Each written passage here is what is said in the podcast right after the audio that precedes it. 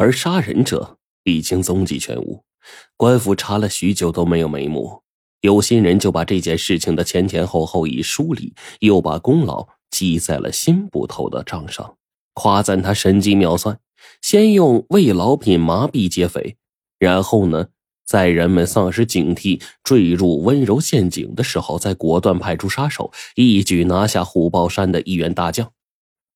那也有人质疑，官府的捕快们明明是接到报案后才到场的，况且怡红院的人看得清楚，杀人的是三个富家子弟，因争风吃醋才动起手来。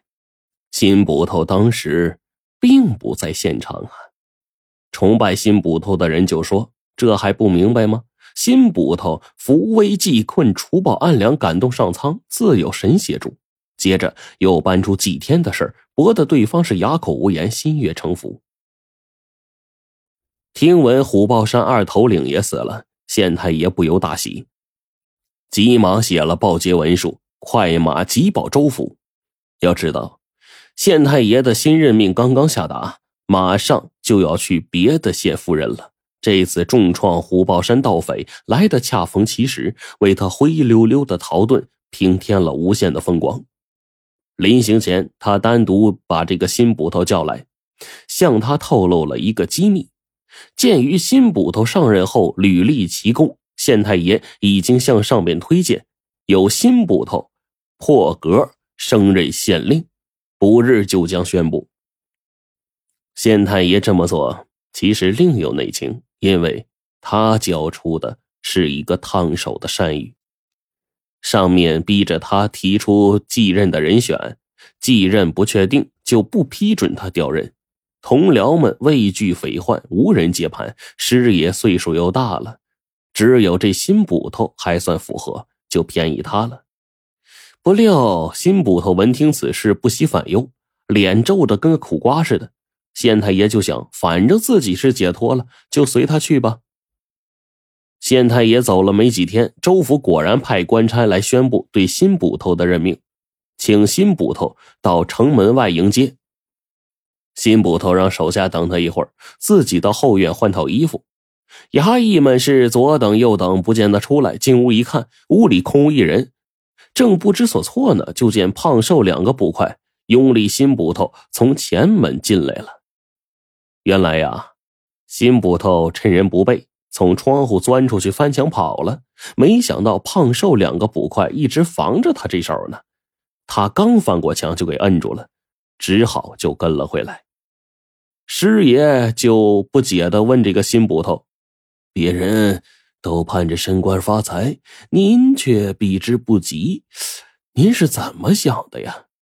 新捕头坦白说，他真名叫王胜，只是个算命的，因为算命与人结仇了，流落到此，阴差阳错坐上了捕头的位子。那对他来说，其实已经是勉为其难了。再让他当县令，这压力太大了，他实在招架不住啊。衙役们跟胖瘦捕快呀是一个心思，这小子可不能垮呀！大家身家性命全靠他撑着呢。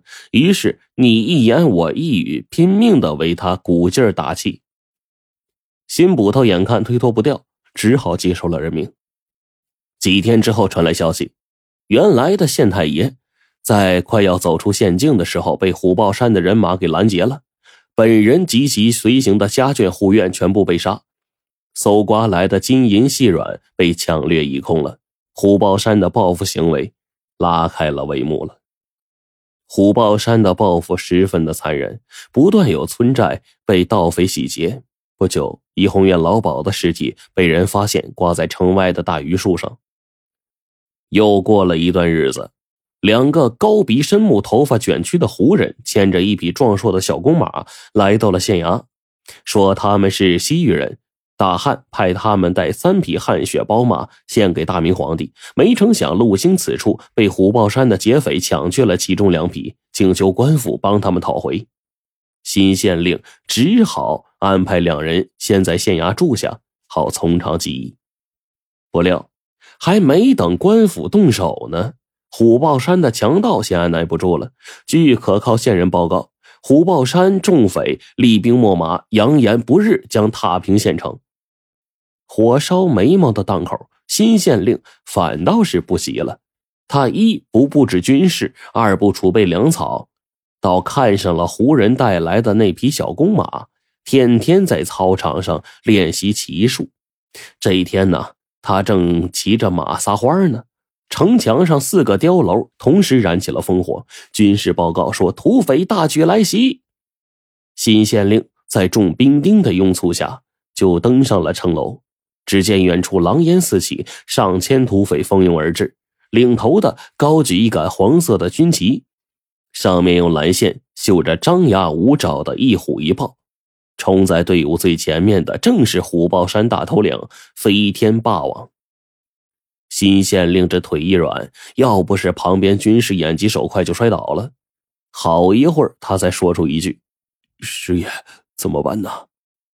师爷毫不犹豫地说。兵来将挡，水来土掩，当然是开城门布阵迎战。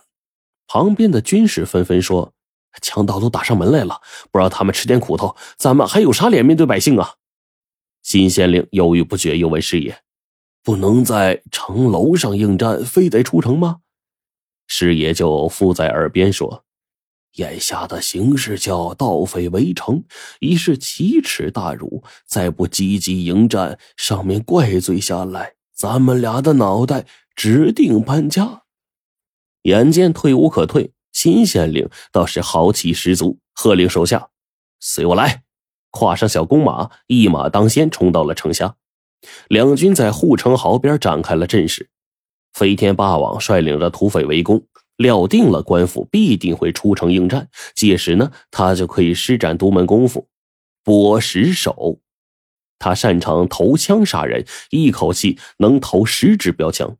这些标枪跟长了眼睛似的，支支重敌要害。几个小喽啰抬来了标枪，在飞天霸王的马前一字排开。飞天霸王探身，正要举标枪投射呢。坐下的马匹突然一阵嘶鸣，扬蹄向敌阵冲去了。